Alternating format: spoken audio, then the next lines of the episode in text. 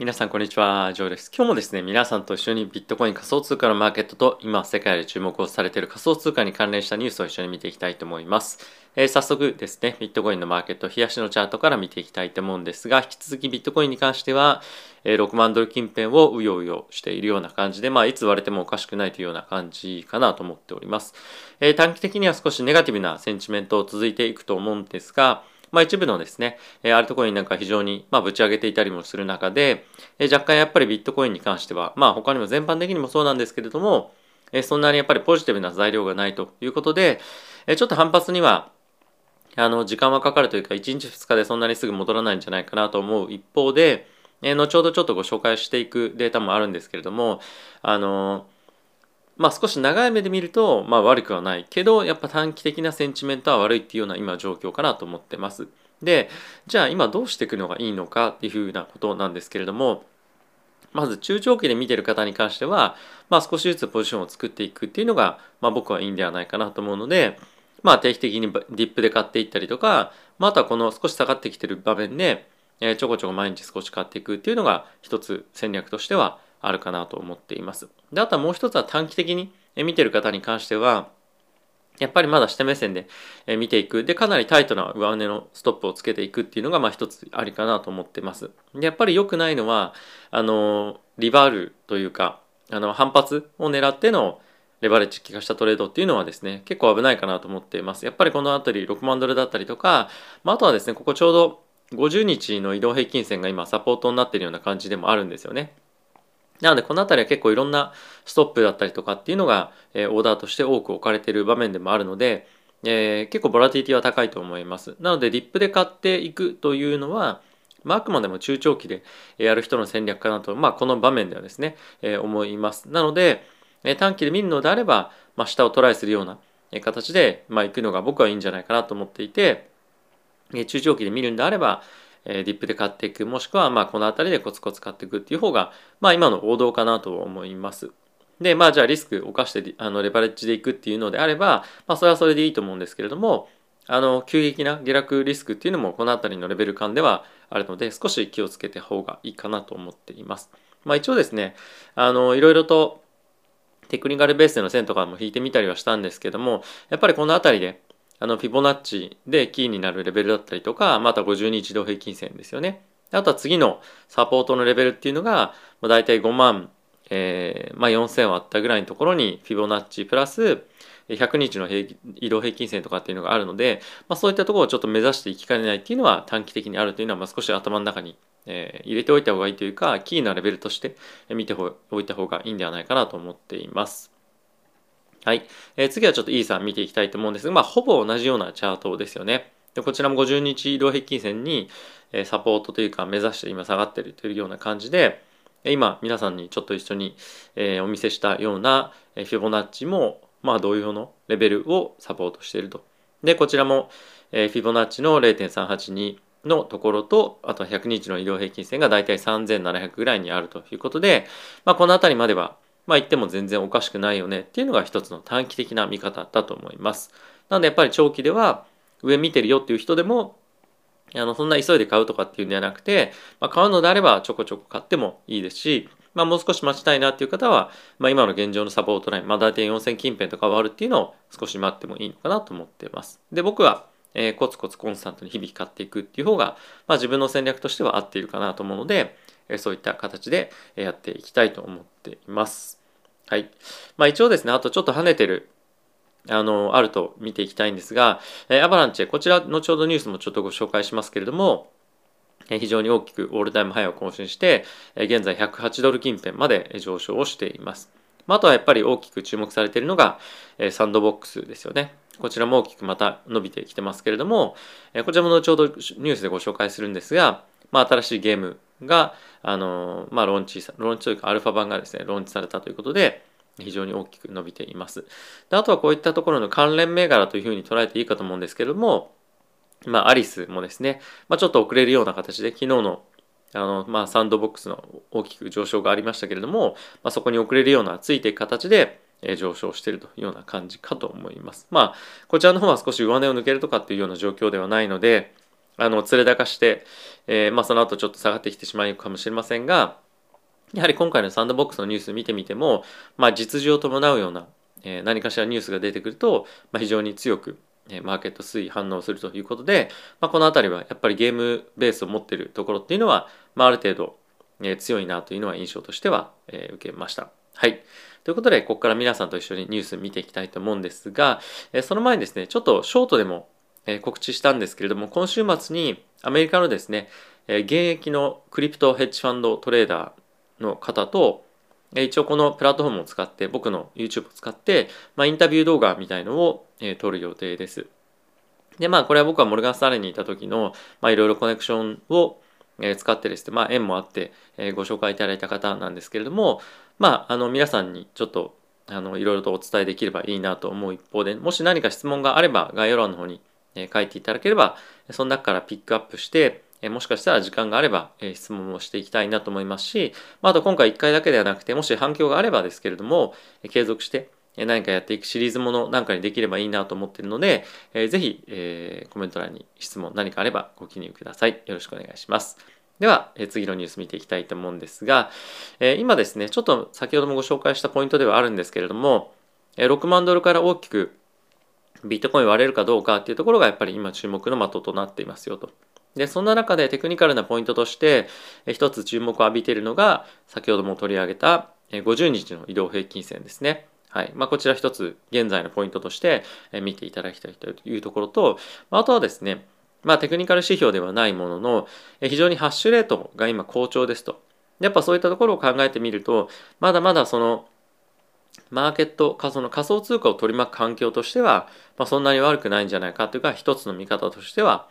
えー、ありますよね。あとこちらイーサリアムなんですけれども、さっきお伝えをした3700近辺のレベルっていうのが今大きく、まあ、フィボナッチっていう観点からもそうですし100日両平均線っていう観点からも一つキーポイントとなるよねっていうのが、えー、まあチャートの3つとして挙げられていましたでこの他にもですねいくつか僕はちょっと個人的にも見ておきたいなというのがありましてでこちらなんですけれども一応ビットコインとは書いてあるもののステーブルコインがマーケットにどれぐらいあるかっていうのを表しているチャートになっております。で、えー、まあ簡単な見方だけ説明するとこの右のチャートですねこの白の線がビットコインの価格の推移でこのブルーのラインがですねステーブルコインサプライレシオ SSR というふうに言われているものなんですがこれがですねどんどんどんどん今下に下がっていってるんですよね低安定のような形ででこれっていうのは、えー、ステーブルコインをベースとしたバーイングパワーがマーケットにたくさんあればあるほどこのグラフがあの下にどんどんどんどん行くというような感じになっています。なので、まあ、今マーケットにはですね非常に強いバーイングパワーが残ってますよと。なので今非常に大きくまあ大きくというかまあそこそこ下落してきてますけれども、まあ、こういったところがディップにドーンと下がった時にはそこで拾っていくお金は市場にあるというのが今の状況でもあるのでこういったところの指標を見てみたりとかまあ、あとは他に取引所からどんどんどんどん資金が抜かれてるっていうのもそうですけれども、えー、非常に強い買いの、まあ、潜在パワーっていうのはかなりあるなというふうに思っています。なのでまあ少しやっぱりまだ短期的な下落っていうのは気にしておいた方がいい一方で、どんどんどんどんマーケットが暴落して崩壊してうわもうどうしようみたいな感じっていうのは今のところ全然受けてないなっていうのが正直なところかなと思ってます。まあ、この辺りもですね、その週末いろいろと聞いていきたいと思ってますが、まあ、今チャートですとか、まあ、データベース見てみるとこういう感じかなと思ってます。はい、えー、次なんですけれども、えー、先ほどもちょっと取り上げましたサンドボックスなんですが、えー、昨日ですね、まあ、大体20%、30%上がっていましたと。で、その背景なんですけれども、えっ、とですね、まあ、メタバースの、まあ、空間、ここに一応 The Door of Its Metaverse っていうふうに書いてますが、まあ、今回ですね、アルファ版というのを、えー、出しましたと。The Soundbox Alpha というものなんですけれども、まあ、これをですね、えっ、ー、と、まあ、11月29から12月の20日までやりますという、まあ、リリースを出したということですね。で、えこれに関しては、えっ、と、自分が持ってる NFT のアバターを使ってゲームできるということなんですけれども、まあ、これ全ての人に開かれてるわけではなくて、トークンを持ってる人たちの中で抽選ということらしいんですね。で、その後どんどんどんどん少しずつ参加者というかまあ参加できる人が増えていくようなんですけれども、まあ、そういったところの需要もあって今回大きく伸びているそうです。でおそらく今後はこのプラットフォームの中でいろんなまあ何て言うんですか NFT の交換だったりとか、まあ、土地を買ったりとか、まあ、あとはいろんなゲームをやっていくわけなんですけれどもこれ一応プレイトゥーアーンのゲームでもあるので中でどんどんどんどん参加者が増えていくことによって経済圏とかが大きく広がってくるゲームかと思うんですけれどもやはりこの辺りですねさらにおそらく拡張性をどんどんどんどん増していくかなと思いますしアクシーの方でも、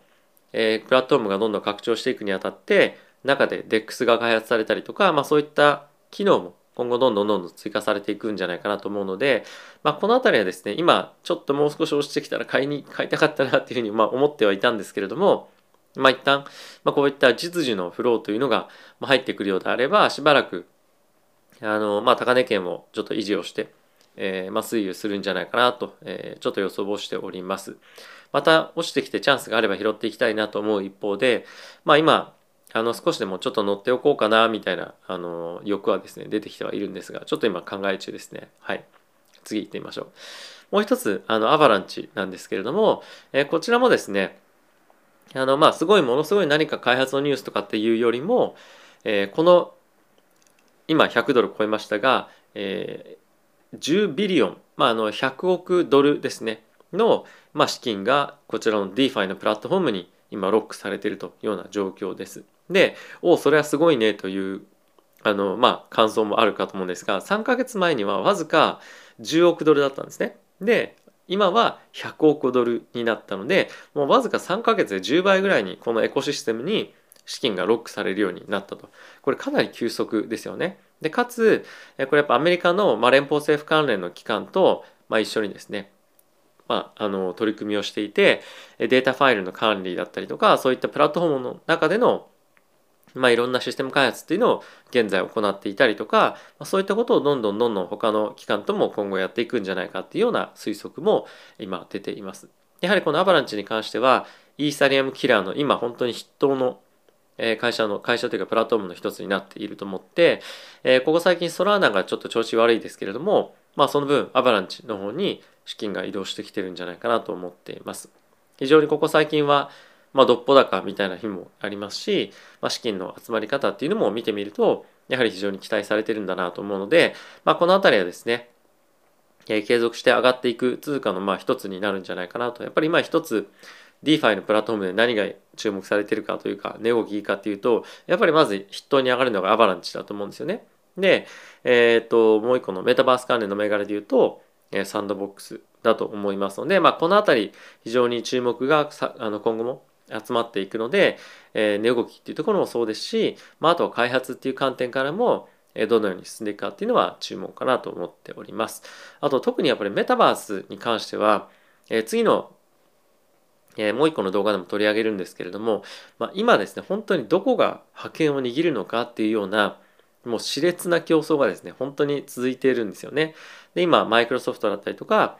Facebook もそうですしあとはゲーム会社でいうとロブロックスやエピックゲームスなんかもそうなんですけれども本当にどこがプラットフォームの、